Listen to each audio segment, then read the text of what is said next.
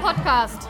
Und wir würden gerne dir ein paar Fragen stellen zu dem Podcast. Und wenn, Jetzt in dem betrunkenen Zustand. Genau deshalb. Okay.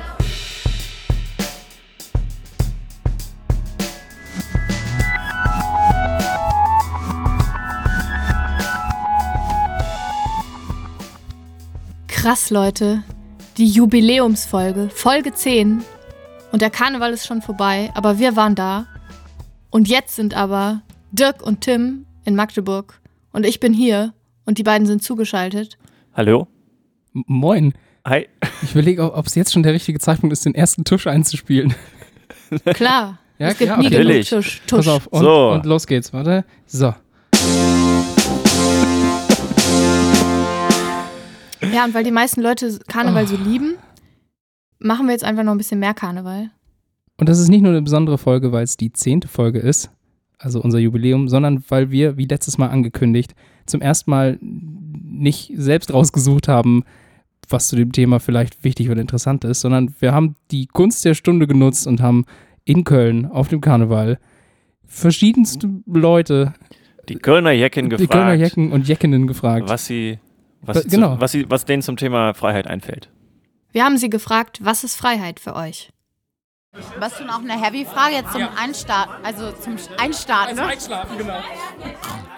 Oh, Freiheit ist für mich genug Geld haben, dass ich reisen kann, Dass ich einfach meinen Tag so leben kann, wie ich möchte. dass ich auf Partys gehen kann. Trinken kann mit Freunden, dass ich einfach nicht Regeln habe, dass ich einfach Spaß haben kann im Leben. Also Freiheit ist ja eigentlich, dass man das machen kann, was man machen möchte. So, zumindest hier in Köln. Freiheit ist, zu gestalten und äh, Fantasie zu haben im Alltag und das tatsächlich auch den Mut zu haben, das umzusetzen. Oh, leben und leben lassen. Reicht schon. Seine Meinung frei äußern zu können. Ja, überall und immer das sagen zu können, was ich möchte. Freiheit ist für mich, frühmorgens um 5.30 Uhr aufzustehen, zu frühstücken und dann zum Sport zu gehen, weil ich es will. Und erst um 10 Uhr anzufangen mit Arbeit. Freiheit ist für mich, mit meinem Auto wegzufahren und einfach Urlaub zu machen, obwohl ich nicht weiß, wo es hingeht. Kein, keinen Plan zu haben. Kein Plan zu haben ist für mich Freiheit. Nächste Frage. Ja, Freiheit machen zu können, was man will. Ne? Nackt in seiner Bude rumlaufen oder auf dem Balkon. Hier äh, sich schön einen trinken und nicht so wie in Amerika mit so einer Papptüte über sein Getränk trinken müssen, so, ne? sondern einfach Gas geben können, wie man will. So, ne? Wenn ich an Köln denke, oh oh oh. Ja, für ihn ist die FKK-Freiheit, äh, für mich nicht. So.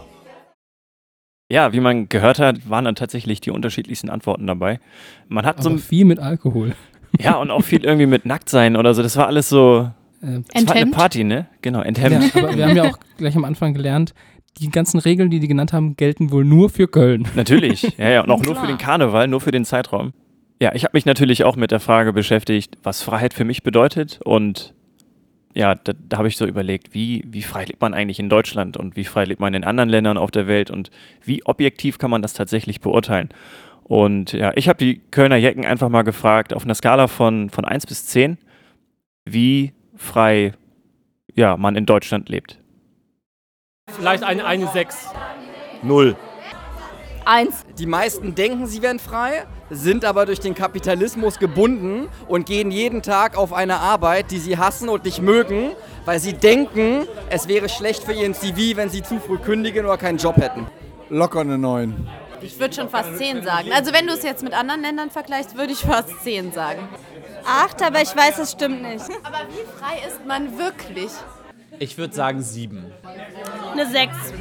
Das kommt drauf an, ob die 10 da ist, wo der ideale Staat wäre oder da, wo der beste Staat gerade, also der freiste Staat gerade ist.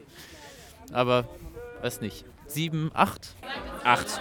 Ich denke, also wir leben hier ein ziemliches Luxusleben und sind uns dessen gar nicht bewusst. Die letzte Antwort, die gerade genannt wurde, ich glaube, das war eine 8, die war auch tatsächlich schon sehr, sehr richtig. Es gibt den Human Freedom Index, der tatsächlich genau von 0 bis 10 bewertet wird. Und Deutschland hat da die Wertung 8,46 und ist somit auf Platz 13 auf der Welt. Ah, Krass, es war echt close. Also wirklich, Stimmt. also es gab welche, die haben 9 gesagt. Es gab sogar eine, glaube ich, die gesagt hat äh, 8 und es wäre falsch, aber sie lag tatsächlich sehr richtig. äh, ja, Ja, ich glaube, wenn man mittelt über alle Sachen, die gesagt wurden, Das Aber stimmt, wobei, kommt es waren ungefähr auch ein paar acht raus. Sechser ja, dabei, gut, ne? und Aber, irgendjemand hat auch naja. doch Ja, null und es gesagt. waren auch ein aber paar da- Nuller und Einser dabei. Ja, also. gut, aber die haben, die waren Aber besoffen. also es geht von 0 bis 10. Gibt es auch Länder, die 0 haben? Nee, null gibt's nicht. Also komplett unfrei, das wäre ja, glaube ich, ein Land voller Sklaverei und Und, aber da gibt es ja zumindest dann eine nicht. Person, die vielleicht frei ist und dann dann, deswegen dann kann es nicht 0 kann's sein. nicht null sein, das stimmt. Oh Gott. Ja, aber das gibt's ja zum Glück nicht. Ich habe noch eine kleine Auflistung, so Top 5 und Bottom 5 sozusagen. Ja, aber nochmal zu dem Index. Es gibt halt diesen Human Freedom Index, der in regelmäßigen Abständen irgendwie veröffentlicht wird. Und Von äh, wem Jahr denn eigentlich? von verschiedenen Instituten. Also in Deutschland, also das ist eine, eine Mischung aus mehreren Instituten weltweit und in Deutschland ist da die Friedrich-Naumann-Stiftung für die Freiheit äh, Mhm. dran Okay, beteiligt. interessant. In den Okay. USA ist auch noch das äh, Fraser Institute und ja, da sind mehrere äh, Institute weltweit quasi äh, verbunden, die das, äh, die das zusammen Ach veröffentlichen. krass, die, die entscheiden quasi zusammen. Also die machen alle verschiedene Studien wahrscheinlich und Untersuchungen und einigen sich dann auf einen Score. Ja, so ähnlich. Okay. Also äh, das ist einfach eine Zusammenarbeit zwischen diesen Instituten Mhm. und die Daten, die halt quasi diese einzelnen Institute haben, die werden halt gesammelt. Freiheit ist ja erstmal als Definition schon mal ein bisschen schwierig. Also wie man ganz am Anfang auch gehört hat, was für die einzelnen Leute quasi Freiheit bedeutet. Im Rahmen dieser, äh, dieser Studie oder dieses Indexes wurde Freiheit folgend definiert, äh, jetzt auf Englisch. Freedom in our usage is a social concept that recognizes the dignity of individuals and is defined by the absence of coercive constraint. Auf Deutsch halt, äh, ja, Freiheit ist in unserem Gebrauch ein soziales Konzept, das die Würde von Individuen anerkennt und durch das Fehlen von Zwangsbeschränkungen definiert wird. Gut, ist jetzt, also muss, müsste ich jetzt wahrscheinlich länger drüber nachdenken, was das konkret heißt jetzt. Also äh, der wichtige Teil ist, erstmal plausibel. Also ist- als Juristin habe ich ständig mit Definitionen zu tun. Ich finde, das klingt erstmal plausibel. ja, der letzte Teilsatz fasst es halt zusammen, also durch das Fehlen von Zwangsbeschränkungen Genau. definiert. Äh, genau, das ist so das, was es halt wirklich äh, aussagt. Es gibt insgesamt 79 Indikatoren, die diesen Index ausmachen und es gibt zwei große Teile, einmal die persönliche und die wirtschaftliche Freiheit. Ja, interessant. Und das hat man auch tatsächlich gemerkt, als man die Leute gefragt hat, was für sie Freiheit bedeutet, war es ganz oft so Freiheit von Bewegung oder von Jobwahl und so. Und genau das sind halt auch diese Indikatoren. Allgemein ja, gesprochen, äh, die Gesetzeslage in Ländern, die Sicherheit, Bewegungsfreiheit, Religionsfreiheit, die Rechte der Frau zum Beispiel auch, äh, aber auch zum Beispiel die Größe der Regierung, äh, was als ich das gelesen habe, war das für mich ein bisschen fragwürdig, was, warum das in irgendeiner Weise was mit Freiheit zu tun hat. Okay, krass. Wurde aber auch damit bemessen. Ja, frage ja, mich auch, also wie das reinspielt. wahrscheinlich, je größer die Regierung ist, desto diverser ist sie und desto repräsentativer vielleicht. Das könnte Das sein. kann sein. Obwohl, ja, die chinesische Regierung zum Beispiel ist ja, also diese, diese Volkskammer ist riesig, hat irgendwie, ich weiß nicht, über 1000 Abgeordnete oder sowas. Und ich würde jetzt nicht behaupten, dass China jetzt so das freiste Land ist. Nee. Äh, Ja, aber es ist ja auch nur einer von 79 Faktoren. Das stimmt, ja, genau, Ja, richtig. stimmt, und äh, die persönlichen und die wirtschaftlichen Freiheiten werden auch gleichmäßig quasi gewichtet. Hm. Der durchschnittliche Freiheitsgrad aktuell bei 6,89 durchschnittlich. Also alle Länder, die quasi an oder deren Daten man hat, das sind insgesamt 163 Länder. Das naja, sind da leider fehlen nicht alle. wahrscheinlich einige, die man, wo man überhaupt Genau. nicht reinkommt und so. ja, das ne? ist halt auch ein bisschen eine kleine Kritik an diesem, an diesem Index, dass halt da ein paar Daten tatsächlich fehlen. Ist, da- ist, ist zum Beispiel Nordkorea oder so dabei? Nicht, dass ich wüsste. Nordkorea, Südsudan ist zum Beispiel auch nicht dabei, Mhm. weil das Land halt relativ jung ist und man da noch keine Daten hat. Mhm. Ähm, dann ist halt auch die Frage, was man tatsächlich als Land definiert. Ah, ja. Es ist Mhm. nämlich so, dass hier zum Beispiel Hongkong auch, auch, auch gelistet ist, aber so ein Land wie, ähm, ja, also bei Palästina zum Beispiel ist es halt schwierig, die Definition und Ja. die Anerkennung der einzelnen Staaten. Kosovo zum Beispiel auch. Ja, habt ihr eine Idee, welche äh, die ersten fünf Plätze sind? Was Skandinavisches. Ja, skandinavische Länder sind tatsächlich nicht unter den Top 5, aber die kommen dann sehr, sehr schnell dahinter. Ich glaube, ich glaube, ich erinnere mich, Neu- Neuseeland war, glaube ich, Platz 1, ne? Genau, Neuseeland Ja. mit einer Wertung von 8,89. Dann kommt die Schweiz. Das ist ja nur krass wenig. Also es Ja. ist nicht viel mehr als Deutschland. Also ja, ja, genau, Deutschland ist auf Platz 13, also das ist schon Ja. echt sehr weit oben. sehr, ja, und sehr eng beieinander. Ne? Ja, okay, Schwa- also Neuseeland, Schweiz. Äh, Schweiz 8,79, dann Hongkong, was natürlich auch fraglich ist, ob man das überhaupt als Land definiert. Ich würde es nicht Ja, definieren. Ich auch nicht. Die äh, Leute von dem Human Freedom Index haben das getan. Australien dann äh, 8,58, Mhm. dann auf Platz 5 Kanada 8,57 Okay, ergibt und dann Sinn. genau und dann habe ich äh, ja die Niederlande auf Platz 6 mit 8,55 auch noch eingenommen. So Okay. und jetzt Okay. die und die die letzten fünf, also sozusagen die fünf unfreisten Länder, die Hm. dessen Daten man hat. Äh, Saudi-Arabien ist bestimmt irgendwo mit dabei. Ja, nicht unter den Top, nicht unter den unteren fünf. Ah, nicht? Nee. Irak. Okay. Ähm, Afghanistan? Irak ist tatsächlich das drittunfreiste Land. Ja, denke ich mir. Afghanistan? Syrien? Syrien ist, glaube ich, auch dabei. Ich sehe gerade, dass ich hier nur vier habe. ist egal, die, die Bottom 4 sind auch in Ordnung. Okay, dann, dann die, die letzten vier. Ähm, das unfreiste Land ist äh, laut dem Stand äh, Venezuela mit 4,20. Ah, ja, okay. Ja, Mhm. ergibt's ja, Sinn. klar. Dann Jemen mit äh, 4,25. Mhm. Dann der Irak, das hast du gut gesagt, Hanna, äh, 4,26. Und dann Libyen mit 4,31. Ja, okay. Das heißt also, dass vor allem gerade auch sehr kriegsgeschädigte Länder, die aber auch aktuell quasi in solchen Geschehnissen drin sind, da einfach als unfrei Genau, gelten. richtig. Mhm. Ich habe Ja. gerade gesehen, dass ich Syrien auf der anderen Seite des Blatts habe. Und zwar ist Syrien das unfreiste Land mit 3,77. Ach, Syrien ist doch also, also Syrien ist das doch dabei, ja, Unfreiste, ja, genau. Ja, das hätte mich jetzt Äh, auch gewundert. Mhm. Okay. Ja, das stimmt, das hätte ich jetzt äh, besser lesen Die sind ja können. wirklich bei vielen so, leider, bei so vielen negativen Sachen wirklich auf Platz 1 gelandet, ne? Ja, also, aber ich meine, das Land ist eine, in einer riesigen Krise. Hm. Auf jeden Fall, ja. Ja, das ist halt, das geht halt oft damit so ein bisschen einher. Es gibt nämlich tatsächlich auch so ein paar Kernaussagen äh, beziehungsweise Zitate, die das alles sehr gut zusammenfassen. Und zwar sind 15 Prozent der Weltbevölkerung im obersten Viertel zu verorten. Also das oberste Mhm. Viertel dieser Wertung. Mhm. Allerdings sind 42 Prozent der Weltbevölkerung im unteren Viertel. Ja. Oh, krass. Das, ist es fast die okay. Hälfte. Also es ist nicht so, dass man jetzt hier so eine Normalverteilung sehen Absolut würde. nicht. Nee, nee, nein, ja. nein, gar nee. nicht. Nee, nee, wir gehören zu den Privilegierten. Mhm. Auf jeden. Fall. Und das- das wird einem jetzt auch erst bewusst so. Also, wenn man das so sieht, so objektiv, wie frei tatsächlich oder Ja. wie unfrei die Menschen in anderen Ländern leben, muss man sich ein bisschen überlegen, ja, wie man so eine Einstellung zur Freiheit dann halt tatsächlich hat. Aber was sind denn jetzt so, hast du so konkrete Unterschiede jetzt zwischen zum Beispiel Neuseeland und Deutschland? Also was dafür sorgt, dass Neuseeland freier ist als, als Deutschland? Nicht im Detail. Also diese Studie oder dieser Index, der hat 400 Seiten. Mhm. Auf den ersten 30 bis 40 wird da halt dieser Index ein bisschen erklärt, wie das berechnet wurde. Dann gibt es äh, für jedes Land quasi ein eigenes Profil, wo man halt sehen kann, äh, wie genau die Wertung ist. Also kann ich tatsächlich auch jedem nur empfehlen, einfach mal, wenn man, weiß ich nicht, mal in Urlaub fährt oder so, um sich einfach mal anzugucken, wie frei die Menschen dort tatsächlich Ja. leben und wie einfach mal das deutsche Blatt daneben legen und mal gucken, ja, was für eine Einstellung man so zu, zur Freiheit hat und äh, wie privilegiert man tatsächlich ist. Religion, Bewegung, also die Freedom of Movement sozusagen und die Rechtsstaatlichkeit sind seit 2008 am meisten gesunken weltweit. Wen wundert das mit der Bewegungsfreiheit anhand der ganzen Flüchtlingsgeschichte, die wir gerade Mhm, Haben. stimmt, ja. Ja. Alle haben ihre blöden Grenzen dicht gemacht. Keiner kann sich mehr irgendwie bewegen, der nicht EU-Bürger ist. Also, das Genau. wundert mich überhaupt nicht. Ja, das sind halt so, so äh, Zeichen oder daran erkennt man halt tatsächlich, dass dann halt die, die Bewegungsfreiheit wirklich ein, eingeschränkt ist oder mehr gesunken ist. Da Ähm. zählt bestimmt auch so mit rein, ähm, wie leicht man ein Visum bekommt und so Zeug, ne? Ja, genau. Also Ja. der deutsche Pass zum Beispiel ist halt irgendwie einer der stärksten Ja, Pässe. aber ist jetzt abgelöst worden, war ja für viele Jahre, glaube ich, sogar auf Platz 1 und jetzt ist der kann sein. japanische Pass, soweit ich das gelesen Singapur, habe. Singapur war, glaube ich, auch mal ganz weit oben, aber genau diese Aspekte spielen halt alle in diesen Index Ja. rein. Mhm. Äh, den größten Verlust von Freiheit gab es im Kaukasus, im Zentralasien, dem Mittleren Osten und Nordafrika.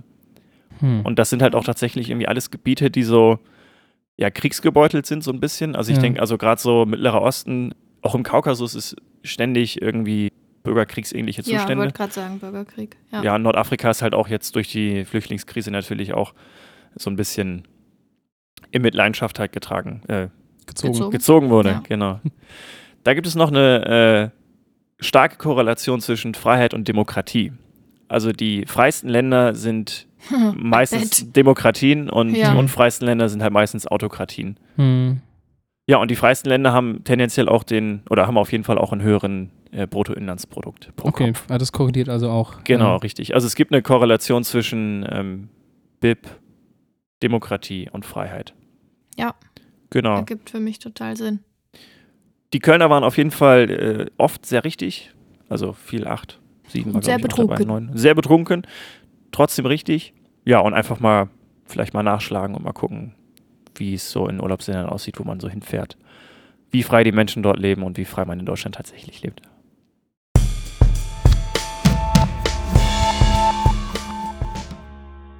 Ja, für mich als, ich sag mal, jemand, der viel Technik viel benutzt den ganzen Tag, ist natürlich auch so eine gewisse Freiheit, die sich in den letzten Jahren entwickelt hat, dass ich überall tatsächlich oder fast überall mit meinem Handy oder auch mit meinem Laptop Internet haben kann. Und deswegen habe ich mich gefragt, wie kriegt man eigentlich so eine Freiheit auf der Welt hin, dass man überall Internetempfang hat? Und das habe ich die Leute einfach mal gefragt. Bin nicht im Dschungel. Wenn ich im Dschungel und. Oh, okay. Wie soll das möglich sein? Ich kletter auf den Baum. Und hänge mein Handy in meinem, meinem gestreckten Arm nach oben. Man, man denkt ja immer, Deutschland ist ein Hightech-Land, so, aber ich fahre regelmäßig hier die Strecke Köln-Berlin mit dem Zug. Glaubst du, da kannst du mal telefonieren? Das regt mich übrigens auch auf. Telefonieren oder Internet? Nee, geht nicht. Aber ich war dann mal in Philippinen mitten im Dschungel. Wir haben uns voll verlaufen. Da hast du Internet. Und wir sind auch mal in Marokko mit so einem Kamel in die Wüste rausgeritten. Anderthalb Stunden fängt der, fängt der Tuareg an zu telefonieren mit seinem Handy. Aber hier im Ruhrgebiet nichts ist. Gar nicht. Ich liebe, wenn ich mal kein Internet habe. Keine Ahnung. Also garantiert nicht über Base. Äh, jemanden nach einem Wi- Wifi-Passwort fragen? Ja, nicht, oder? Tja, da war schon viel Richtiges dabei. Aber generell muss man vielleicht nochmal zusammenfassen. Wenn man Internet haben will, muss man irgendwann an Kabel kommen. Das, also das, so im Internet mal zusammenzufassen, das meiste funktioniert immer noch damit, dass tatsächlich Rechner oder so Server mit Kabeln miteinander verbunden sind.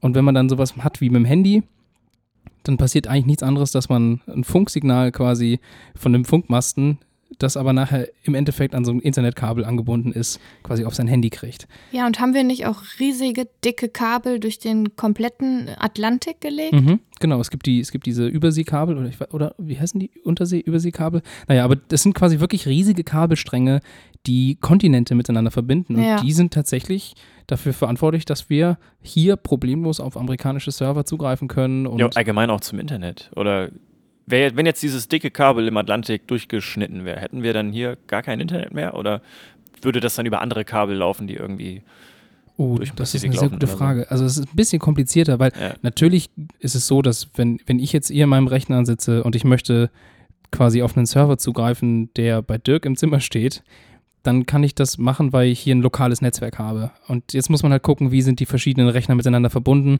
Und ich werde natürlich nicht auf jede Seite zugreifen können. Und es gibt so zentrale Schaltstellen, wo quasi das durchgeht und wo man sagt, ich möchte diese Seite haben und dann sagt die Seite, ja, okay, dann musst du hier lang und dann wird das alles gemacht. Aber darum soll es heute ja gar nicht so richtig gehen, sondern wir gucken, wie kann man in Gebieten, wo solche Kabel nicht liegen, an Internet kommen. Kann man das nicht über Satellit machen? Genau. Also wir fangen mal mit dem einfachsten an, und zwar das, was die meisten von uns schon nutzen, und das ist Handynetz. Also man kann quasi per Funk ja äh, solche Informationen an den, an den Funkmasten weitergeben und dann geht es ans Kabel.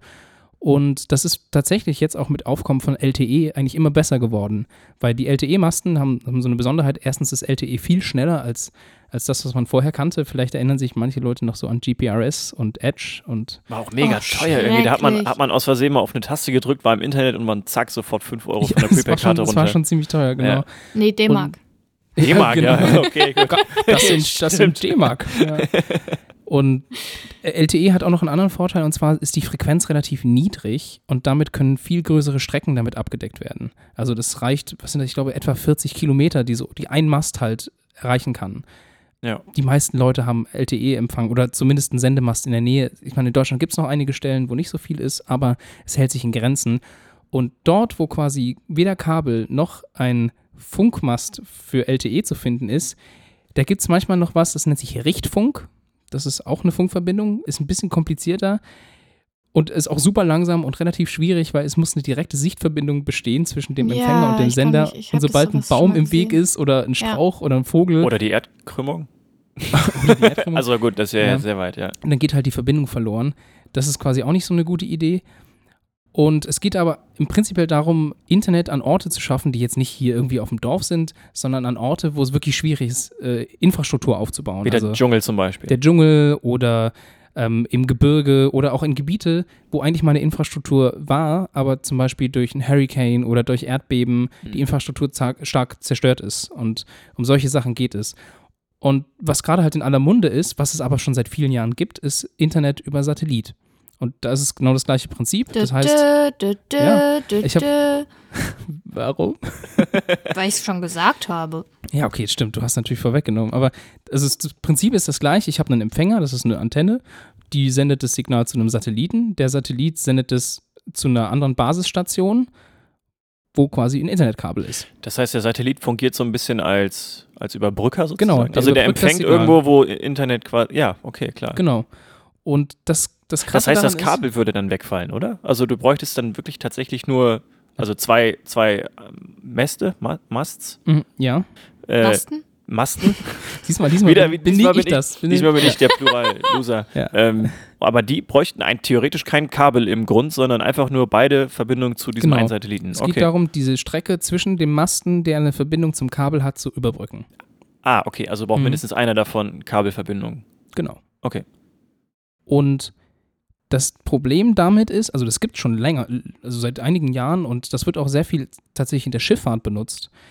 Das Problem ist bloß, dass diese Satelliten, die meistens verwendet werden, geostationäre Satelliten sind. Das heißt, geostationär bedeutet eben, dass die immer an derselben Stelle sind. Äh, also Ah, ist die blöd. An kreisen derselben Stelle über der Erde Wenn- Genau. quasi. Ja, also wenn die die Erde immer- sich dreht, ist natürlich gehen mal blöd. quasi mit der Erdrotation quasi Genau. mit und sind immer über Magdeburg zum Beispiel Genau. oder Halle. Und diese geostationären Satelliten sind aber relativ weit weg. Das sind knapp 40.000 Kilometer über der Erdoberfläche. Und man kann sich vorstellen, dass da ein Signal quasi hochgeschickt wird, woanders hingeht und wieder zurück.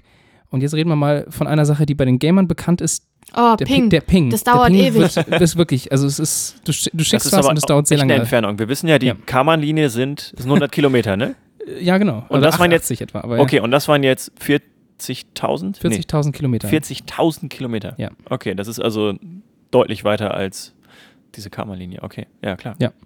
Und deswegen dauert das halt ewig. Inzwischen ist das relativ äh, gut geworden, sodass man auch brauchbare Download- und, und Upload-Raten hinkriegt. Aber die Ping, also oder der Ping, ich, ich Ja, Online-Gaming sollte man ja, damit vielleicht Genau, nicht zocken wird damit Ja, schwierig. okay. Und warum das gerade in aller Munde ist, ist, weil quasi ein neues System sich äh, ausge also man hat sich ein neues System ausgedacht und da haben viele Leute dran geforscht, auch verschiedene Unternehmen. Also SpaceX ist ja dabei und Facebook hatte das auch geplant und äh, ich glaube, das, das Unternehmen, was gerade am meisten bekannt ist, ist OneWeb, die ja den ersten Satellit hochgeschickt haben. Und das Besondere ist, die wollen quasi ein Netzwerk bauen aus ganz, ganz, ganz, ganz vielen Satelliten. Also ich glaube, OneWeb hat 600 Satelliten geplant. Die sind aber ziemlich klein, ne? Genau, die sind sehr, sehr klein und die sind viel näher. Problem daran ist, äh, natürlich ist es ein bisschen komplizierter, weil die Satelliten, die umkreisen die Erde die ganze Zeit und müssen quasi ständig miteinander kommunizieren, wer wo ist, damit man relativ sinnvoll quasi die Route zum Das heißt, nächstbesten. du brauchst auch viel mehr Satelliten, weil je weiter der Ja. Satellit ja weg ist, desto eher kannst du ja eine Verbindung aufbauen, die Genau. quasi weiter weg ist. Weil wenn du möchtest- die näher am Planeten ja, genau. sind, dann, ah ja, okay. Du möchtest einen, einen möglichst effizienten Weg finden, dass der nä- nächstgelegene Satellit das Signal zum nächstgelegenen Masten quasi Ja. leitet. Und deswegen ist das alles ein bisschen komplizierter, aber auch super spannend. Aber das ist nicht die einzige Idee, die es gab. Es gab mal eine Idee, so Drohnen, solarbetriebene Drohnen, äh, stimmt. die Erde umkreisen zu lassen und da quasi Informationen auszutauschen mit Satelliten. Und Über der- oder unter der Karman-Linie? das ist jetzt die Frage. Das wahrscheinlich wahrscheinlich genau. darunter, oder? Drohnen fliegen. Ich glaube auch, dass es drunter ist. Wahrscheinlich nicht. Und eins der spannendsten Sachen, wie ich finde, hat damals, glaube ich, Google auf den Weg gebracht, ist inzwischen aber eigenständig und das nennt sich Loom. Und da geht es darum, dass heliumgefüllte Wasserballons für Internet sorgen, an, eben in Gebieten. Wasserballons? Habe ich Wetter? Wasser? Du Ist Wasser gesagt. Das wäre lustig. Nee, es sind Wetterballons. Wasserbomben. Genau, es sind Wetterballons. Und das Spannende an denen ist, die machen eigentlich das Gleiche. Das heißt, du hast auf der Erde eine Basisstation, die empfängt das Signal von so einem Ballon und äh, kann quasi damit eine Verbindung aufbauen. Und der Ballon leitet das dann zu einem anderen Ballon, der wieder zu einem anderen Ballon und der ist dann aber nah genug an so einem, an so einem Empfängermasten, um das Signal dann quasi zu, Ja. wieder ins normale Internet weiterzuleiten. Und die Ballons sind aber nur in einer Höhe von etwa 20 Kilometern und nutzen so solarbetriebene Sensoren, die sie an Bord haben, um ständig quasi ihre, ihre Höhe so ein bisschen anzupassen, weil dort oben relativ starke Winde sind und dann können Ja. die quasi miteinander kommunizieren, welcher äh, Ballon wohin soll und dann kann man möglichst effiziente äh, Strecken damit abdecken. Okay. Und man hat, also man testet da viel und es gab viele Rückschläge und alles Mögliche, aber man hat es wohl jetzt geschafft, dass die Ballons irgendwie 200 Tage in der Luft sind und äh, eine Strecke von 1000 Kilometern abgedeckt haben. Also du stehst quasi 1000 Kilometer vom nächstbesten Masten entfernt und hast aber trotzdem. LTE. Und 1000 Kilometer ist eine richtig, richtig krasse Entfernung. Irgendwie. Also 1000 Kilometer sind ja von, weiß ich nicht, Flensburg nach München oder so ähnlich. Das heißt, man könnte Mhm. ja dann theoretisch 1000 Kilometer in der Sahara quasi stehen, weiß Mhm. ich nicht, an der, von der Küste, von der marokkanischen Küste oder so runter und hätte dann trotzdem Internet. Das ist natürlich krass. Genau. Und auch da war natürlich die Idee, die kann man relativ schnell an, an Orte bringen, wo sie quasi gerade gebraucht werden, in Krisenregionen, damit dort quasi Internet bereitsteht, um die Infrastruktur dort eben zu unterstützen. Und ja, da wird viel geforscht, viel gemacht, aber anscheinend soll die äh, nächstes Jahr soll der erste kommerzielle Start eines Ballonnetzwerks in Kenia an den Start gehen. Das war der aktuelle Stand, den ich gelesen habe. Und ich finde es super spannend. Also im Endeffekt quasi eine Möglichkeit zu finden, dass allumspannend auf der ganzen Welt Netz ist, um dann halt die Freiheit zu nutzen, ähm, jederzeit mein Instagram-Profil zu updaten. Wir haben ja, übrigens auch oder Instagram sich und Facebook. Äh, Genau. politisch auszutauschen, um sich Genau. gegenseitig zu inspirieren.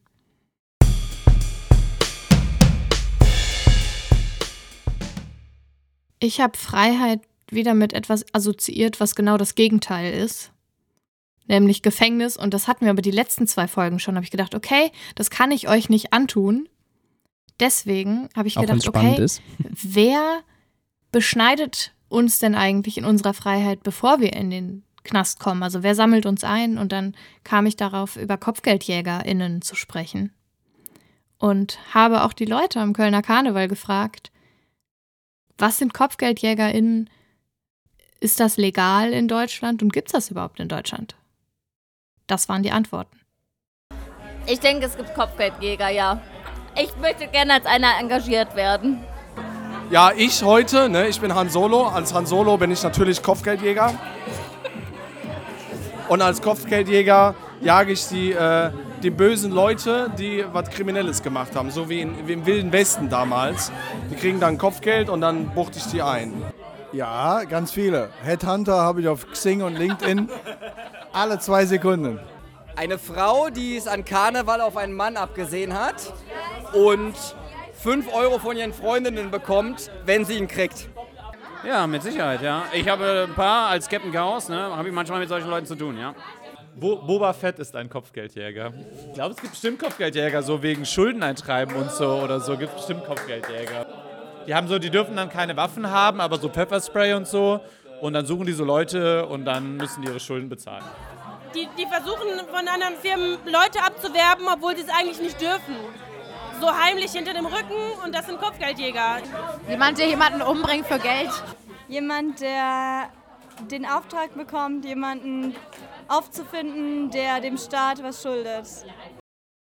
Ja, viele halten sich also selbst für Kopfgeldjäger oder Jägerin, äh, wie man aus dem O-Ton entnehmen konnte. Aber das Letztgesagte ist eigentlich schon wirklich ziemlich richtig. Mhm. Also, wenn man KopfgeldjägerInnen nach dem in den USA gängigen Begriff definiert, dann ist es quasi jemand, der Gesuchte aufspürt, ausliefert oder den Beweis dafür erbringt, dass die Person tot ist. Und dafür was bekommt. Genau.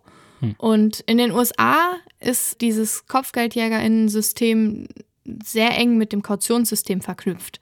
Das heißt, wenn Menschen sich irgendwie eine Straftat zu Schulden kommen haben lassen, dann und die in Untersuchungshaft setzen, dann können die ja auf Kaution entlassen werden. Bail heißt es doch, ne? Also Genau, sein? und ähm, ja, genau. und es gibt halt äh, Kautionsbüros in manchen Bundesstaaten, in einigen ist es verboten, aber in äh, anderen gibt es eben diese Kautionsbüros und die verleihen dieses Geld. Das heißt, die, die Person leiht sich quasi von, der Kaution, von dem Kautionsbüro das Geld, die hinterlegen sozusagen die Sicherheit und die Person kann aus der Untersuchungshaft erstmal rauskommen. Mhm. Wenn jetzt diese Person aber nicht bei Gericht zum festgesetzten Termin erscheint, dann schreibt der Staat die Person zur Fahndung aus. Mehr erstmal nicht. Das Kautionsbüro muss aber zu dem Zeitpunkt dann die Kaution entrichten. Und das wollen die Ah. natürlich nicht. Deshalb versuchen die KautionsagentInnen selbst oder durch KopfgeldjägerInnen die Flüchtigen zu ergreifen. Das ist quasi der ganze Gag dahinter. Das heißt, KopfgeldjägerInnen sind eine richtige Institution in den USA und die haben auch Sonderrechte. Das heißt, äh, die dürfen auch über Bundesstaatsgrenzen hinaus verfolgen. In andere Staaten nicht. Aber manche andere Staaten erkennen auch einen Haftbefehl von einer, einem Kopfgeldjäger oder einer Kopfgeldjägerin an, um die Person dann auszuliefern. Ach krass, die, also die dürfen so richtig jemanden auch verhaften? Genau, und die KopfgeldjägerInnen dürfen dann unter, sogar unter falscher Identität handeln. Ach was. Die dürfen auch Aber- äh, mit Gewalt in Gebäude eindringen. What? Ja, die haben. Aber wie, ja, wie, wie, wie also kommen die denn sind- überhaupt erstmal an diese andere Identität? Also allein dafür musst du, oder kann man offiziell. Ja, du kannst halt Wait, so what? irgendwo hingehen und zeigst halt einen falschen Ausweis vor und Das heißt, sagst. du darfst, du darfst Dokumente fälschen und du darfst. ja, so, ja, genau. What? Also das ist halt von Staat zu Staat, also Bundesstaat zu Bundesstaat unterschiedlich. Manche Staaten fordern auch eine gerichtliche Registrierung von KopfgeldjägerInnen. Wird auch Sinn ergeben. Also ja, das ist ja schon sehr grenzwertig, Mhm. also was jetzt an die Legalität irgendwie. Naja, da ist es halt legal. Also es gibt Ja, ja, klar, quasi, natürlich. Na es ja, gibt halt ein Urteil von 1972, dass das Also halt quasi aktuell. die Grundlage für all das bietet. Weil in den USA gibt es ja dieses sogenannte Case Law und Mhm. das, was quasi einmal geurteilt wurde, gilt dann, bis es anders geurteilt wurde. Äh, ja, und diese KopfgeldjägerInnen werden halt üblicherweise dann von dem Kautionsbüro mit 10 bis 15 Prozent der Kautionssumme bezahlt. Das sind so, ist so der Begriff in den USA. Jetzt ist natürlich die große Frage, gibt es das auch in Deutschland? Es gibt Kopfgelder als Belohnung für entscheidende Hinweise auf Ergreifung von Straftätern. Ja, das liest man ja auch regelmäßig. Ja, das Ja. sieht man dann. Und jeder kann das quasi kassieren. Also je, ja, jeder, der quasi einen sachdienlichen Hinweis Mhm. bringt, äh, solange diese, also solange man selber nicht vom Staat bezahlt wird für die Suche. Also als Polizistin Ah, okay. kannst du quasi Okay. Kein Kopfgeld kassieren. Das ist so wie, wenn, wenn da steht, äh, Mitglieder sind, nee, der Rechtsweg ist für Leute ausgeschlossen. Ja, für und so. Mitarbeiter Ja, für und Mitarbeiter, Verwandte genau. ausgeschlossen. Ja, ja, so ähnlich, stimmt. Genau, und äh, Jagen gibt es aber natürlich, also das Jagen, so wie in den USA, gibt es in Deutschland nicht. Das ist natürlich verboten, weil man Mhm. darf niemanden verletzen oder töten, man darf auch keine Identität vorgaukeln oder irgend so etwas. Ähm, aber die Festnahme ist tatsächlich jedem erlaubt. Äh, Wirklich? Da sagt Paragraph 127 äh, Absatz 1 Satz 1 aus der Strafprozessordnung. Jedermann ist befugt, eine Person ohne rechtliche Anordnung vorläufig festzunehmen, wenn die Person auf frische Tat betroffen oder verfolgt wird, der Flucht verdächtigt ist oder ihre Identität nicht sofort festzustellen ist. Ach stimmt, ich erinnere mich an so einen Fall in so einem Supermarkt, wo so ein, wo, wo ein, so ein wütender Mob einen Ja. Ausländer festgehalten hat und so und oh je. Genau, Ja, diese also Bürger da nutzen das, glaube ich, so ein Ja, genau. verletzen Ja. bei und so, Ja. ne? In Amerika heißt das dann, glaube ich, Citizens Arrest, oder? Weiß ich nicht. Okay. Aber das gibt's da äh, bestimmt noch viel ja, krasser als Ja, hier. ich wollte gerade Mhm. sagen, da darfst du wahrscheinlich noch viel mehr Dinge. Ja, als wahrscheinlich ist die. Hälfte der Leute auch als, als Kopfgeldjäger aktiv sowieso, dann ist ja, kannst du eh alles So als machen. was du Nebenjob einfach. Ja, genau. Ja, naja, nach, äh, also nach der SDPO ist das auf jeden Fall in Deutschland schon erlaubt, die Leute dann halt vorläufig festzunehmen und dann der Polizei zu übergeben. Äh, sollte man aber aus Sicherheitsgründen lieber der Polizei überlassen. Also lieber die Hinweise geben, dann kriegt man auch das Kopfgeld, was eventuell ausgesetzt wurde. Das kriegt man sonst nicht.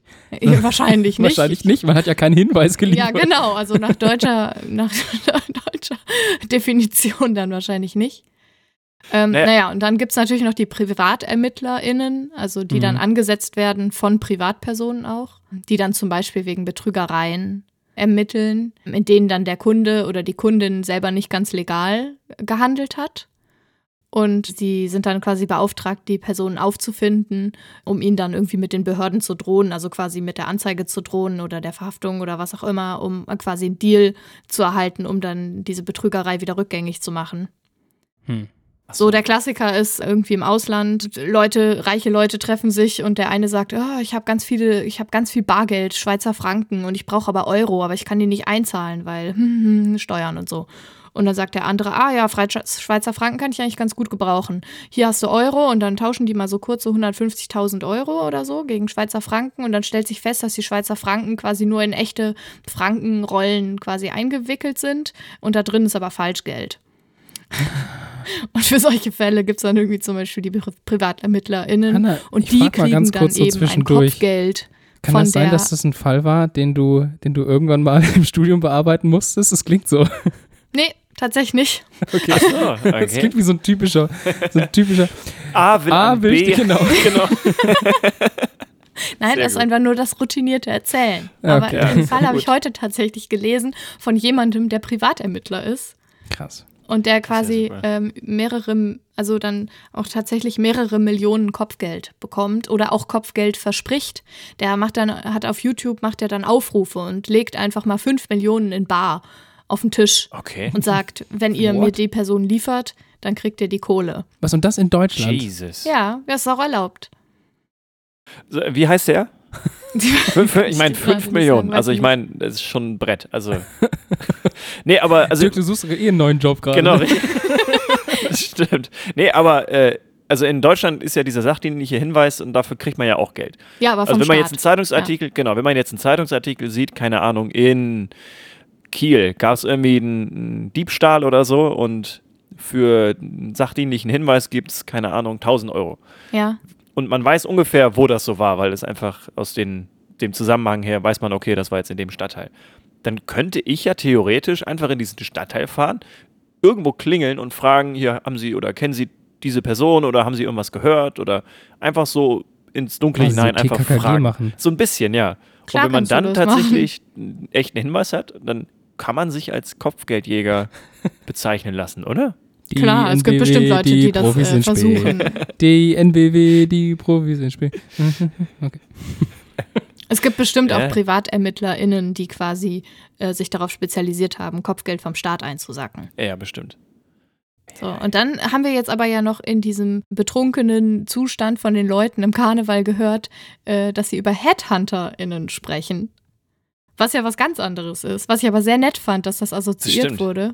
Und mehr als einmal, ne? Also, genau, ja. mehr als einmal. Und damit ist quasi, sind quasi die äh, RecruiterInnen oder die PersonalvermittlerInnen ge gemeint, die quasi passendes Personal für ArbeitgeberInnen suchen und dafür eine Provision erhalten. Ja, und die ist nicht zu knapp. Man verdient ganz gut in dem. Genau, und das Ja, ist, äh, gilt seit 2002 auch als Maklertätigkeit und fällt somit vertragsrechtlich unter den Maklervertrag und ist auch erlaubt. Früher war das quasi nur die Arbeitsagentur, die da irgendwie zu, für zuständig war, aber seit 2002 dürfen das quasi auch Privatleute machen. Äh, und die HeadhunterInnen vermitteln mittlerweile sogar für die Arbeitsagentur.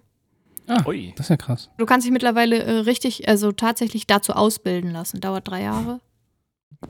Okay. Was? Drei Jahre, damit du, Ja, damit du ja, so ja. vorgefertigte E-Mails schreibst. Ja, wahrscheinlich. äh, Ich will gar nicht nee, wissen, ich jetzt kommen du bestimmt musst ganz viele schon Nachrichten. ziemlich so. gut wissen, wer Ja. wo Ja. gebraucht wird und was ja, du musst die, das Profile Stellenangebot musst du richtig lesen. Du musst das Unternehmen halt schon kennen, glaube ich, und dann Ja. das Profil und den Lebenslauf des, des, des, Menschen auch noch richtig identifizieren. Und ich glaube, das ist Ja, nicht ich meine, das ging selbst bei mir schon so weit, dass halt Leute meine Büronummer in, in, in meinem Unibüro quasi rausgesucht haben, um dann zu sagen, hey, ich habe ein bisschen nachgeguckt, du, hier, das passt ja. Ja. und ich hätte so ein paar Kunden, hast du überhaupt Interesse? Dann dachte ich so, Alter, meine Büronummer, Erstmal, die wie weiß kommst du an nicht meine mal, Nummer, genau, ja? die weiß nicht mal ich auswendig. Ja, ich, also die steht auch nirgendwo, außer wenn man Ich wusste wirklich nicht mal, anfängt. Also, also quasi auch so, so Privatermittler für, äh, für Unternehmen, Ja, so Headhunter, bisschen, die ja. Personal suchen. Ja, also wir haben jetzt quasi drei verschiedene Arten der KopfgeldjägerInnen. Ja, das ist ja interessant, oder? auf jeden Fall spannend.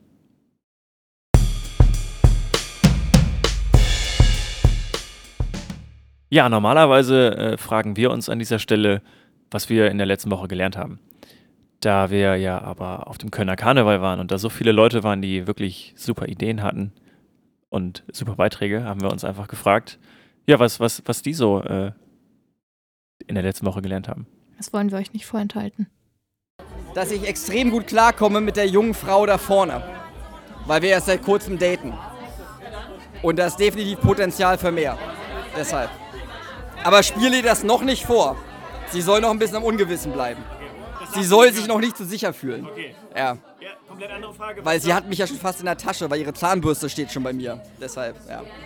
Mach deine Tasche gut zu, sonst verlierst du deinen Personalausweis. Ich habe nähen gelernt. Nähen gelernt? Nein, nein, nein, nein, selbstständig mir ist beigebracht und in meine Finger gestochen, aber es kam kein Blut. Wunderbar, guck mal hier. Wir sind stärker, als wir denken. Wir können alles, was wir uns vornehmen. Ich habe mir ein YouTube-Video angeschaut, wie man im Dschungel quasi Häuser im, im Erdboden baut. Wie man eine Flasche Bier mit einer Flasche Flim öffnen kann. Okay, also wenn die die Zeitform ist habe gelernt, dann habe ich das C, das A, das R, das L und das O gelernt in Kurant. dass wenn Menschen oder wenn Tiere Angst haben, dass es nicht bringt, weiter Druck zu machen und ihnen zu sagen, nein, ihr dürft keine Angst haben, sondern man, man muss sie verstehen. dass ich in meinem Homeoffice nur halb so viel arbeiten muss, wie ich gedacht habe, um weiterhin mein volles Gehalt zu bekommen. Was für ein Glückspilz. Ich finde auch wichtig, dass man Tiere versteht. Das ist Auf jeden Fall. Man muss sie verstehen, ja. Oh. Ja, Kurant ist übrigens ähm, eine Schrift, äh, die quasi vor der Schreibschrift. Äh, stimmt, ja. Ja? So eine altdeutsche Die ist Schrift. sogar noch vor, wie heißt die andere? Äh, wie, ach Gott, wie heißt das? Pa, bin, bin, Während Tim überlegt, Flim ist ein Waldmeisterschnaps. Ne? Richtig, das wollte ich eigentlich auch erzählen. Ja, und die Person, die das übrigens aufgemacht hat, mit Hilfe der Hebelwirkung, war ich. Tja. Toll. Das heißt, das heißt, die Leute haben erzählt, dass sie diese Woche was gelernt haben, was wir denen quasi beigebracht haben. Nee, nee, nee, was ich ihnen wir- beigebracht habe. Ja, okay. Aber du, gehör- ich hätte hab uns als wir gezählt, weil Oh, süß. Wir waren, Okay, wir, waren ein, wir waren ein Kostüm, als wir da waren. Wir Stimmt, wir waren ein, ein gesamtes Gruppenkostüm. Ja, stimmt. Ja, okay. Als Aber haben, haben wir ihnen das beigebracht. Jedenfalls habe ich was anderes gelernt in der vergangenen Woche. Und zwar, was ein Seilfeuerzeug ist, auch bekannt als Luntenfeuerzeug. Aber bevor ich euch verrate, was es ist, habe ich natürlich die Leute auch gefragt, was sie glauben, was ein Seilfeuerzeug sein könnte. Da kannst du wie so ein Lasso machen, ganz schön schleudern und dann kannst du so einen Bohrturm anzünden, weißt du? Da kommt ja oben so eine Flamme raus und die musst du ja erstmal anzünden. Interviewen, der hat auf alles eine Antwort. Ja, schleuderst das ganz schnell, lässt los und dann fliegt das Feuerzeug hoch und entzündet diese Flamme oben. Das ist ein Seilfeuer. Muss, muss ja. Alles andere macht ja keinen Sinn. Seilfeuerzeug? Nein, was ist das Geiles? Ein Feuerzeug, was an einem Seil hängt? Wahrscheinlich so, so eine Art Feuerstein, wo ein Seil dran reibt. Vielleicht ein Feuerzeug, was man mit einem Seil anmachen kann. Oder wenn du zwei Seile so aneinander reibst, bis daraus Feuer entsteht. Weil noch ein bisschen Stroh dazwischen ist oder so. Du hast ein Seil an der Winde und durch die Schnelligkeit des Runterziehs er erzeugst du Hitze und es kommt irgendwo Feuer raus, also so eine Vorrichtung. Du hast irgendwelche kreativen Startup-Ideen, aber eigentlich gibt es das nicht. Es gibt quasi kein Rädchen wie bei einem normalen Feuerzeug, sondern ein Seil. Ein Feuerzeug mit einem besonders dicken Docht. Der ist so dick wie ein Seil.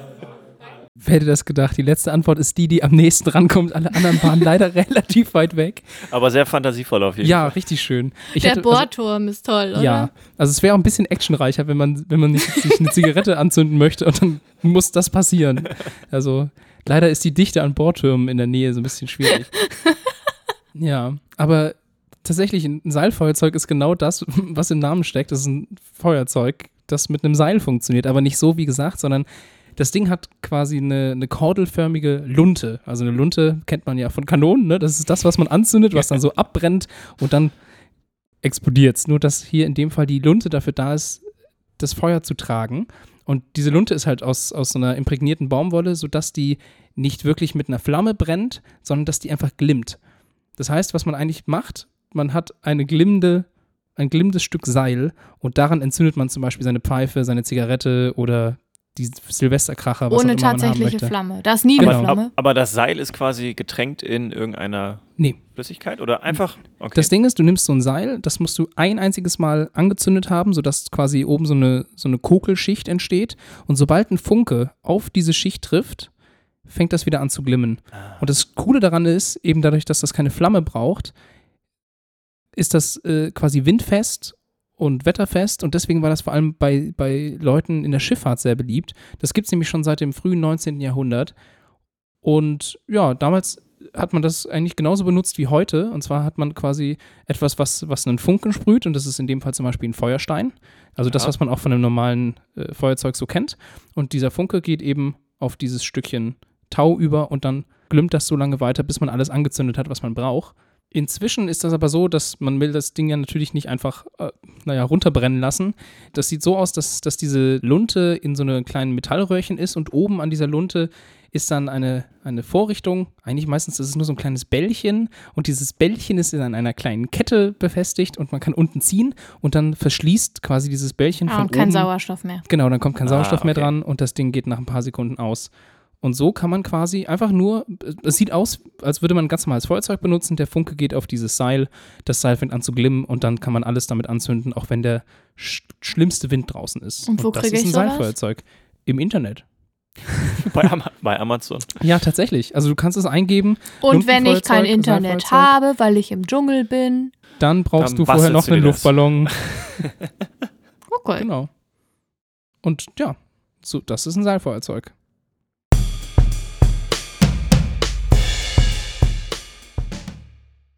Ich habe mir in den letzten Wochen ziemlich viele Sorgen gemacht. Und es hat mich echt belastet. Und dann habe ich mich gefragt, warum macht sich das Gehirn eigentlich Sorgen? Und das habe ich nicht nur mich gefragt, sondern auch die Jecken. Eine Planungssicherheit zu bekommen. Ja, früher mussten die Steinzeitmenschen für den Winter vorsorgen und sich äh, einen schönen Ranzen anfressen. Und daher kommt das Thema Sorge.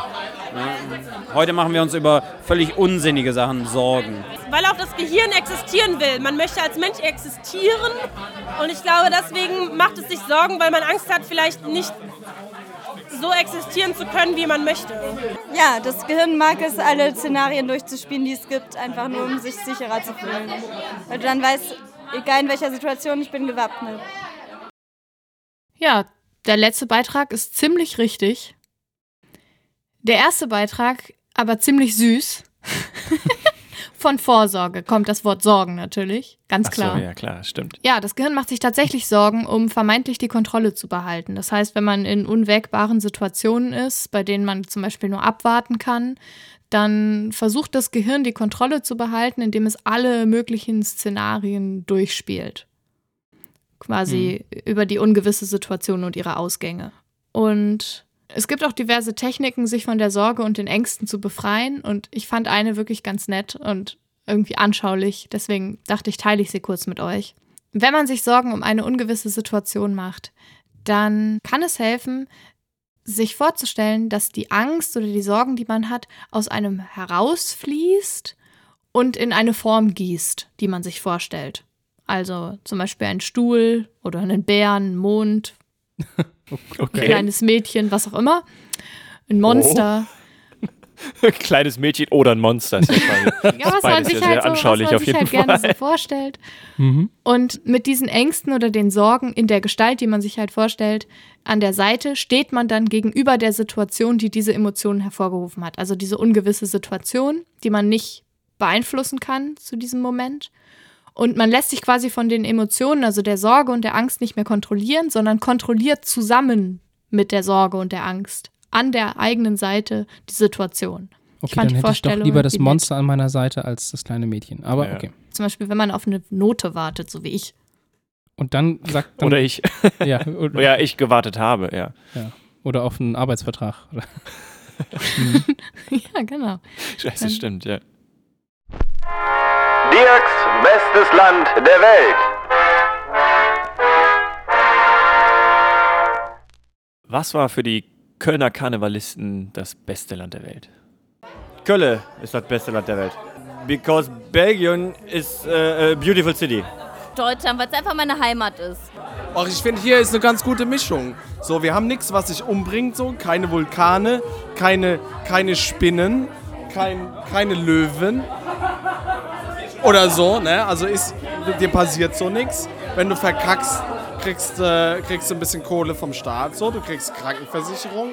Wetter ist ein bisschen scheiße, so. Aber sonst ist top hier. Und wir haben Karneval, ne? So. Die Welt.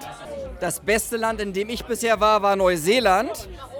Ähm, unglaublich geile Natur. Und man merkt, dass man auch mit 10, 20 Euro am Tag mega geil leben kann. Äh, Dänemark. Lebensstandard, wegen des Lebensstandards. Schweden? Das ist das Sydney von Europa. Ja, natürlich äh, Deutschland, also spezifischer gesagt Köln, weil Köln der Lava und so. Dann sage ich jetzt einfach Malta. Madagaskar. Oh, Norwegen. Weil Norwegen großartig ist. Kölle. Einfach. Dumme Frage. Ja, auch wieder sehr kreative Antworten. Viele skandinavische Länder dabei, weil es irgendwie sich rumgesprochen hat, dass man da wohl sehr gut leben kann. Ja, auch schön, dass äh, quasi der Anführer des Freedom Index quasi auch mit dabei war, ne? Ja, genau. Stimmt. Neuseeland, genau, richtig. Ja, das stimmt. Ja, aber was irgendwie doch schon aufgefallen ist, ist, dass die Kölner Jecken äh, Köln ganz toll finden. Ist, was ich Und- prognostiziert habe. Das stimmt, das Ja, stimmt. das Das, ist ist, im tatsächlich- Outro der letzten Folge. Ja. Das stimmt. Ja. Ja. ja, genau. Und deswegen ist das beste Land der Welt des heutigen Tages Köln. Da, da, da, da, da, da. Nie mehr fastelovend. Nie mehr. Okay. Rot und weiß. Genau. Ich, ich, die ganzen Texte habe ich mir nicht merken können. Habt- macht das aber super. Und äh, weil wir einfach so jeck sind, ist Köln Guten Morgen, heute ne? Barbarossa-Platz. das, das beste Land der Welt. Ja, äh, kurz zu Köln. Wann wurde Köln gegründet? Habt ihr eine Ahnung?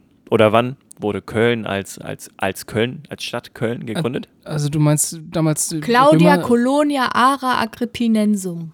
Das ist richtig, genau. Das ist keine Der- Antwort auf die Frage, wann es gegründet wurde. Genau, aber und jetzt, jetzt weißt du, wenn du den lateinischen Namen für Köln kennst, dann weißt du doch bestimmt auch, wann Köln unter diesem Namen gegründet wurde, oder? Oh oh. Okay, ist okay, ich, ich sag's euch. Hast in Heimat und Sachkunde nicht aufgepasst, Hanna. Habe ich nie gelernt. 50 nach Christus. Sag Hätte ich jetzt, doch. Hätte ich jetzt Also geschätzt. tatsächlich eine der ältesten deutschen Städte. Ich glaube nur Xanten ist noch älter, kann das sein? Oder Trier? Oder Trier vielleicht, stimmt. Porta Westfalica vielleicht ist auch noch so eine altes, alte Stadt.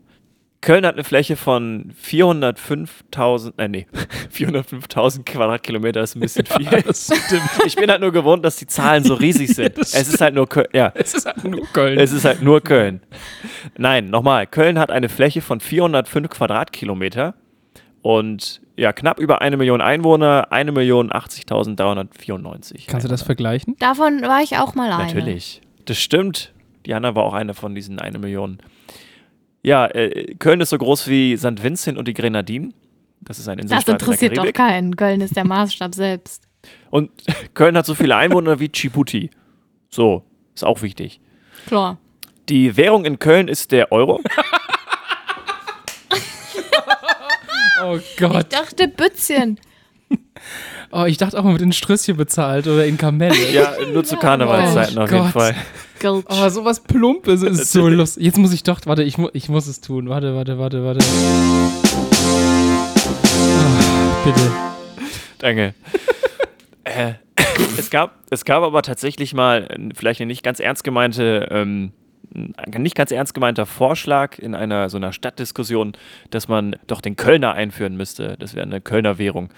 War natürlich nicht ernst gemeint, das war irgendeine Podiumsdiskussion, wo irgendein ein ganz lustiger Kölner gesagt hat, das Oh. ist doch eine eigene Ja, Währung. den für Kölner Köln. die meinen einführen das finde ich auch schon eine sehr ernst. schwierige, so. eine sehr schwierige Formulierung, den Kölner einführen.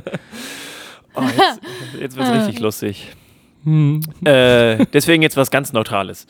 Kölns Partnerstädte sind unter anderem Barcelona, Barcelona.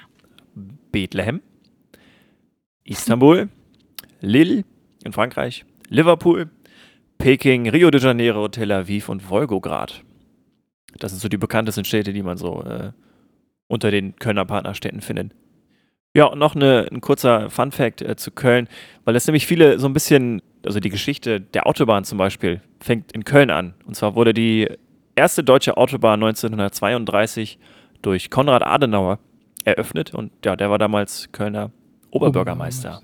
Yes. Genau. Und alle sagen ja, oder man hört ja öfters, dass die Nazis ja die, die Autobahn erfunden hätten, aber das war schon deutlich vorher von Konrad Adenauer und ja, Kölner. Ja, wisst ihr, was, die schö was das. Schönste an Düsseldorf ist? Ah, die Autobahn nach Köln. Ja, genau. Das ist richtig. Ja, und warum ist Köln jetzt das beste Land der Welt? Das ist natürlich der Karneval.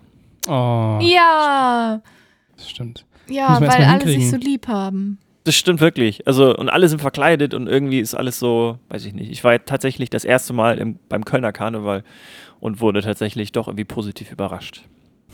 Das freut mich. Ich habe dein Handy wiedergefunden. Ja, stimmt. Das war scheiße. Hanna. Ha, ha, ha. Hannas Hassbeitrag. Die meisten Vorschläge zu dem Podcast bekomme ich von anderen Menschen über den Hassbeitrag tatsächlich. Und deswegen habe ich gedacht, ich hole mir mal ein paar Ideen im Kölner Karneval. Spießer. Den Max, weil der mich hier unterbricht in meinem Podcast. Boah, wir waren gestern auf einer Party und da war irgendwann der Alkohol leer. Weißt du? Weil Leute, die kommen mit so einem Sixpack, ja, und glauben, das hilft ihnen über den ganzen Abend. Aber so ein Sixpack ist nach einer Stunde leer und dann wird gegeiert. Und dann weiß man vorher, dass das auf keinen Fall reicht. Da muss man mehr mitbringen. Außerdem gehen mir diese Sicherheitsbevormundungen auf den Nerv. Du kannst nichts mehr machen, weil überall musst du irgendwie so ein Sicherheitsding machen. So am Rhein kannst du nicht mehr sitzen, weil da ist eine Reling gebaut, weil irgendein Besoffener vor drei Jahren mal in den Fluss gefallen ist. Die Leute müssen mündig selber machen können, was sie wollen. Und wenn dann halt einer dabei umkommt, weil er zu dumm ist, dann ist das so. Aber dann haben alle anderen nicht mehr Spaß. So, du? Untreue. Rassismus. Oder Diskriminierung allgemein. Hass. Dummer Hass. Heutzutage Intoleranz in jeglicher Art und Weise und ich hasse es, wenn Leute ähm, Kommunikation nicht beantworten. Menschen, die ihre Zeit damit verschwenden, ähm, sich über Dinge aufzuregen, die völlig irrelevant sind im Vergleich mit den wirklich großen Problemen in unserem Leben und auf dieser Welt. Ungerechtigkeit. Die drecksverdammte Political Correctness dieser Tage. Du darfst nichts mehr sagen. Das haarsträubendste war ein Clip, den ich heute oder gestern gesehen habe, war über, dass sich eine Deutsche mit chinesischen Wurzeln darüber geärgert hat, dass hier in Köln Leute mit Kostümen sich als Chinesen verkleiden. Und die hat sich da, die, die war betroffen. Da habe ich nur gedacht, ihr habt sie dann nicht mehr alle. Ideologielosigkeit oder kein, das, das Fehlen von, von Ethik und Gedanken machen über seine Handlungen. Fehlende Moral finde ich auch ganz schrecklich. Einige der Frauen, die wir gefragt haben, haben ja gesagt, Ungerechtigkeit, äh, Rassismus, Diskriminierung finden sie ganz schrecklich und das hassen sie.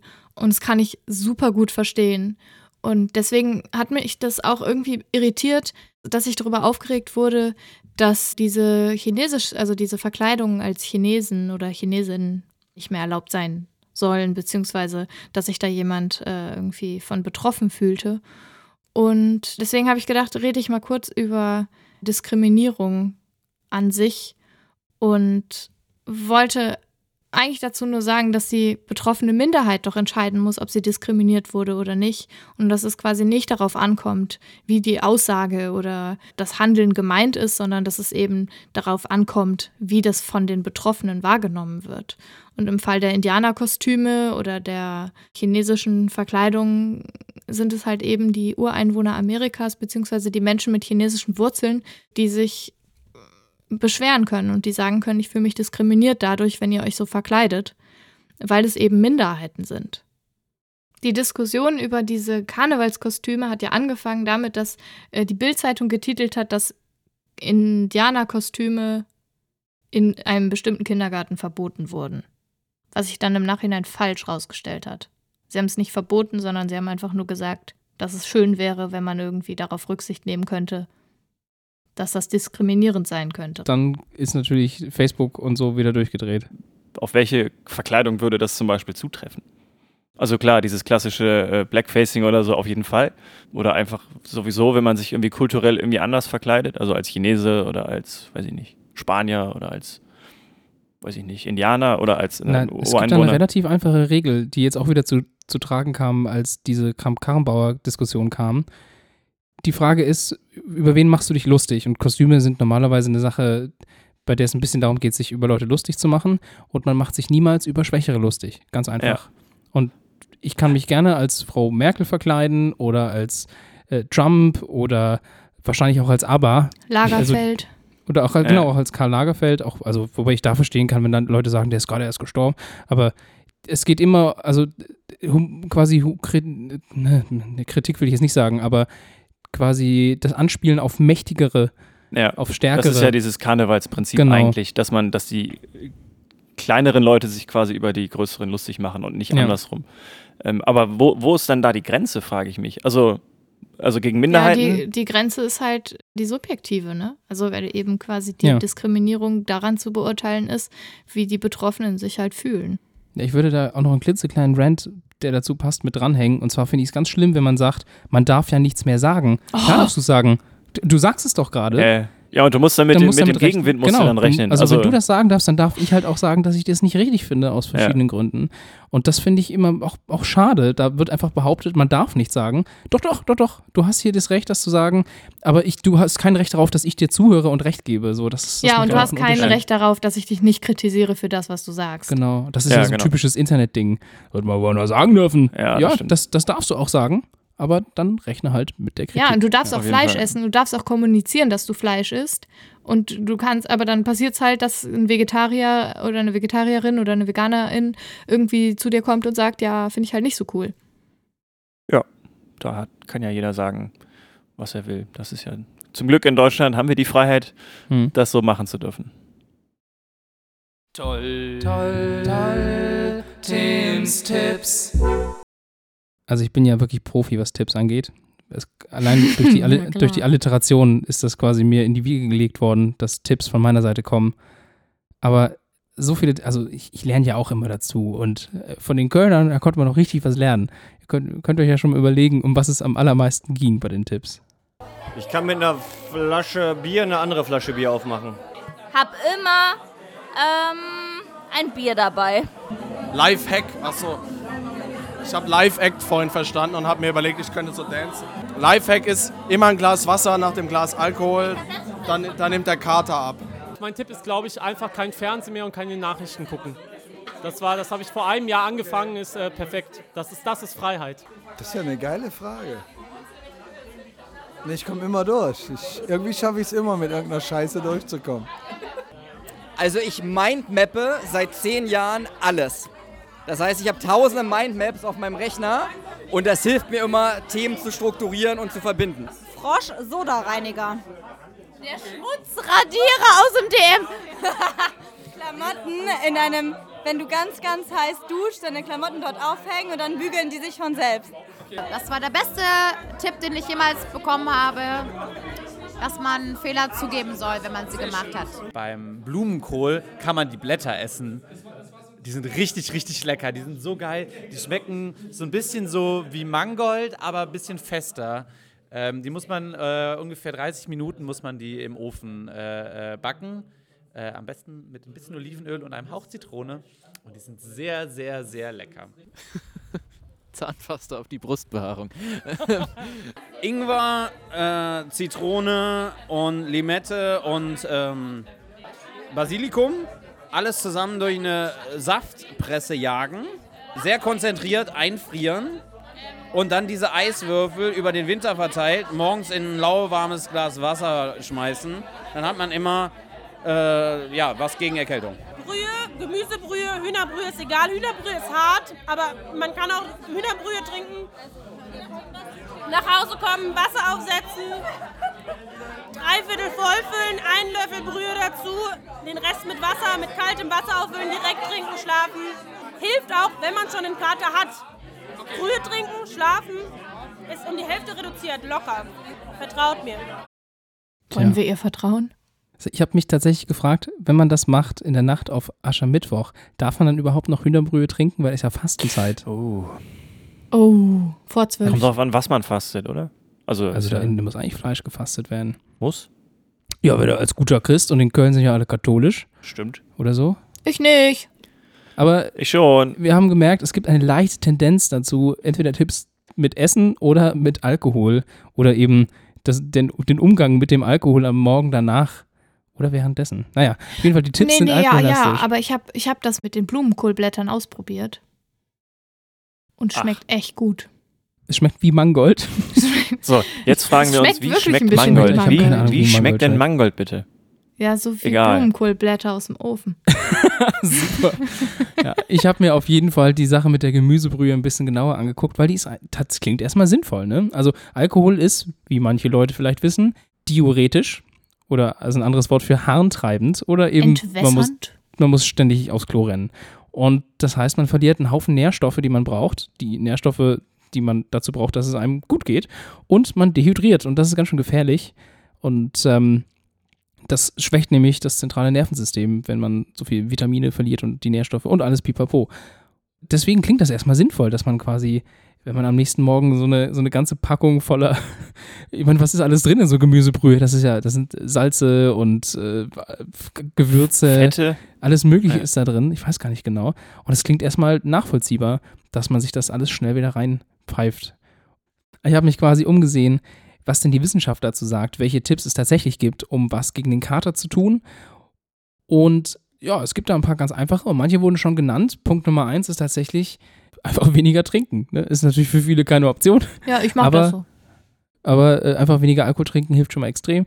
Oder was, äh, was so, eine, so eine Faustregel ist, wenn man Bock hat, auch nicht zu betrunken zu sein, ist nach jedem alkoholischen Getränk ein Glas Wasser zu trinken. Und das sorgt auch dafür, dass man quasi die Nährstoffe nicht so schnell verliert. Und natürlich, dass man nicht so dehydriert. Aber man muss noch mehr pinkeln. Naja, wenn du weniger Alkohol trinkst, dann hast du auch, glaube ich, einen geringeren Drang, aufs Klo zu gehen, weil Genau. du weniger Alkohol trinkst. Also weil das Verhältnis. Also wenn ich ein Glas Wasser ist. trinke, also wirklich ein Glas Wasser trinke, dann weiß ich, dass ich eine halbe Stunde später auf jeden Fall auf dem Klo sitze. Aber dann trinkst du auch zu viel in zu kurzer Zeit. Äh, Es sind, glaube ich, 150 Milliliter Ja, oder 200 200, Milliliter, ja. die in 15 Minuten verstoffwechselt Ja. werden. Das heißt, Ja. alles, was du drüber trinkst, wird halt ausgeschieden. Also ein halbes Glas. Genau, trinkst ein halbes Glas oder lässt dir ein bisschen Zeit. So. Das ist Punkt Nummer eins. Punkt Nummer zwei ist dann, was, was die Vorbereitung angeht. Man sollte niemals auf leeren Magen trinken, sondern schön was Fettiges und Kohlenhydrate-lastiges vorher essen. Und das hat auch einen Grund, und zwar sorgt das dafür, dass der Alkohol langsamer aufgenommen wird und quasi über eine längere Zeit verteilt aufgenommen wird. Das heißt, vor dem Trinken gehen vielleicht noch ein Burger oder sowas richtig oder eine. Pizza. Das ist eigentlich eine gute Idee. Also danach kann man es auch machen, aber dann ist es eigentlich schon zu spät. Das ist eher so ein Tipp Ja, für weil das dann schon im Magen ist. Stimmt. Ein weiterer Tipp, der in den letzten Jahren äh, immer, immer quasi öfter genannt wird, ist, dass man dunklere Alt, äh, Alkoholsorten vermeiden soll. Also Sachen wie Rotwein. Rotwein, Whisky, Brandy, weil man quasi sagt, äh, da sind höhere Mengen an Methanol drin und andere quasi Verunreinigungen in Anführungsstrichen. Und die sorgen dafür, dass der Kater schlimmer ist. Deswegen lieber zum Weißwein oder zum Wodka oder zum Gin greifen. Ist ja sowieso, glaube ich, gerade beliebter. Gin ist wahrscheinlich stimmt, das somit ist- das beliebteste Ja, ja. alkoholische Getränk momentan. Und, der das stimmt tatsächlich, dass die Farbe da entscheidend ist? Oder? Okay. Also es gibt da, es gibt da äh, Untersuchungen, die das belegen. Und wie ist das mit Wein auf Bier? Das rate ich dir. Bier auf Wein, das rate ich dir. Genau. Wir müssen da jetzt nicht nochmal drüber sprechen. äh, d- doch, wir ändern das ab in Weißwein auf Bier, das rate ich dir. Genau. genau. genau. Und der letzte Tipp ist, wenn es zu spät ist, am nächsten Morgen und man hat schon einen Kater, möglichst schnell gucken, dass man seinen Blutzucker wieder in die Höhe kriegt. Das heißt, ordentlich essen mit Antioxidantien, wie zum Beispiel Beeren oder Spinat oder Nüsse oder auch dunkle Schokolade. Und dann geht es einem äh, schneller besser. Wenn es aber wirklich schon so schlimm ist, dass man sagt, nee, ich komme mit den Schmerzen nicht klar, die ersten würden wahrscheinlich direkt zum, zum Schmerzmittel greifen. Ibuprofen ist anscheinend, habe ich jetzt gelesen, das beste Mittel dagegen. Das Aber am, ist schlecht am, für am die besten helfen. Wirklich? Von Das Frauen. wusste ich noch ja. nicht. Okay. Ich habe bloß gelernt, das Wichtigste ist nicht Paracetamol nehmen, weil Paracetamol greift die, also es greift nicht die Leber an, sondern Paracetamol muss von der Leber abgebaut werden und ist sehr, äh, sehr heftig für die Leber, das abzubauen. Und die hat ja sowieso schon damit zu tun, Ja, andere stimmt. Sachen abzubauen. Es gibt zwar jetzt neue Forschungen, die sagen, ist doch nicht so schlimm, weil das sind zwei verschiedene Enzyme, die quasi in der Leber genutzt werden, um die verschiedenen Stoffe abzubauen, also Alkohol und. ja, aber das Organ ähm, wird ja dann trotzdem mehr belastet, oder? Genau. Also durch Blutung Ja. und all das. Und Gedöns. tatsächlich ist die Gefahr quasi ähm, an wie, äh, wie nennt? Leberzirrhose? Para, pa, nee, Paracetamolvergiftung, also oder äh, quasi zu viel Paracetamol Okay. äh, in der Leber zu haben, ist in den letzten Jahren wohl immens gestiegen, äh, weil die Leute das auch zu viel nehmen und Wie vielleicht auch falsch Bonbons, nehmen. wie die Und- Antibabypille. Wie, wie Tic-Tacs. Genau, wie die, genau, Äh, wie nee, die wie die Smarties. Abtreibungspille Smarties ist das, ja, ja. ja. Und deswegen lieber Ibuprofen, das ist nicht ganz so aggressiv. Und äh, ja, oder, oder Dings tut es natürlich auch. Aspirin, plus aber das ist irgendwie, Hm. glaube ich, so angreifend für den Magen, oder? Aspirin. Ja, es genau, ist schon so deswegen- ein bisschen, genau, wenn du Magen, also wenn du Magenprobleme hast nach dem abendlichen Ja, äh, dann kein Umtrunk, Aspirin. dann sollte man das wahrscheinlich nicht nehmen. Richtig. Stimmt. Ja, aber wenn Das das, heißt- okay ist und es nur auf den Kopf geht, ich glaube, dann ist Aspirin tatsächlich das Beste. Ja. Es gibt ja noch so den Geheimtipp, den ich von manchen Leuten gehört habe, man soll die Aspirin vorm Schlafengehen nehmen. Ich habe keine Ahnung, ob das stimmt und ob das wirklich hilft. Es gibt Leute, die schwören drauf. Also, Es- Ja, ist halt die Frage, wann das wirkt und wie lange dann, ne? ja. Also wenn es und halt. ob man es mit Hühnerbrühe zusammennehmen muss oder nicht. Äh, ich habe ich hab, ähm, I, Aspirin in, in die, in die Überbrühe. so eine, so eine Katerfly-Tablette beko- äh, gefunden. Die hat mir irgendwer Was? mal gegeben. Eine Kater? Das klingt eher wie so ein, wie so ein Drogending. Ja, sieht auch ein bisschen so aus, die Verpackung. So, Ja, so ein Smiley, und oder? So. Ja. Aber, äh, also da ist irgendwie so Natrium drin und irgendwelche, also Salze und Pipapo, alle möglichen Mineralien. Schmeckt richtig räudig. Also ich es hab's ausprobiert. Ich hab's oder? ausprobiert für euch, obwohl ich nie einen Kater habe, weil ich ja keinen Alkohol trinke. Wirklich eklig. Äh, Also das heißt, du trinkt hättest lieber einen Brühe. Kater als das Zeug. Okay. ja.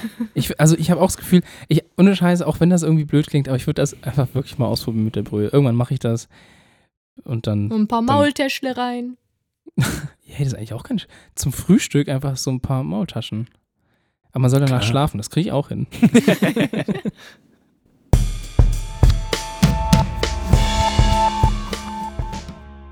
Ja, also wir sind jetzt hier auch offiziell am Ende der Folge angekommen. Ihr auch, Und ihr auch.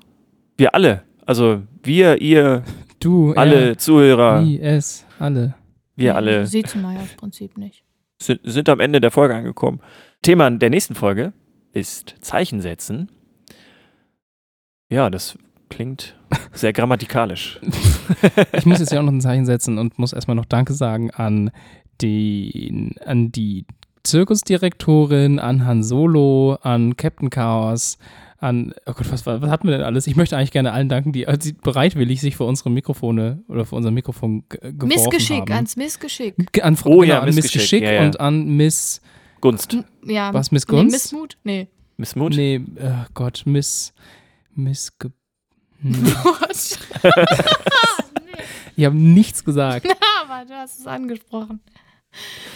Ja, auf jeden Fall bei all den Kölner Genau. Jecken, die äh, so uns tatkräftig äh, unterstützt haben bei unserem Richtig. Podcast zum Ach Thema so, Freiheit. Die, die Müllverbrennungsanlage möchte Oh ich ja, danken. auf jeden Fall. Dem Rotkäppchen. Ja, Mutter mit Kind. genau, Mutter mit Kind. Äh, Sehr schön, vielen lieben Dank. Das war für uns auch mal eine interessante Erfahrung, das äh, quasi da draußen irgendwie zu machen und äh, mit den Leuten zu reden und zu wissen, was die so, was die Tolles gelernt haben und was die für Tipps für die Leute haben und was die so richtig aufregt und alles, was dazugehört. Ja. Ja, wir hören uns beim nächsten Mal Zum Thema Zeichen setzen. zum Thema Zeichen setzen. Dann wird auch wieder. Genau. Das war, hättest- hättest das du mal- war, hättest du mal ein Zeichen gesetzt. Genau. Das war jetzt klingonisch für bis zum nächsten Mal. nee, Nee, die machen mehr so Das war klingonisch für äh, dann nicht, nicht wieder so lange. Mm, tschüss. Bye. Goodbye, Jungs. Bye. Bye, ciao. So verabschieden wir uns, finde ich okay. Ciao. Macht's gut. Schönen Abend noch. Wir Bis dann. uns, wir sehen uns in zwei Wochen wieder. Wir hören uns in zwei Wochen wieder. Und hey, nicht vergessen, ne, Facebook und Instagram. Liked und, uns, ne? Ja, ein Däumchen und auch gerne. Und auch gerne eine Bewertung auf iTunes oder Ja. so. Und falls ihr uns noch nicht folgt auf Spotify, kann man einem Podcast auch folgen, glaube ich. Genau. Tschüss. Ciao. Ende des Werbeblocks. Ein bisschen verzweifelt, oder?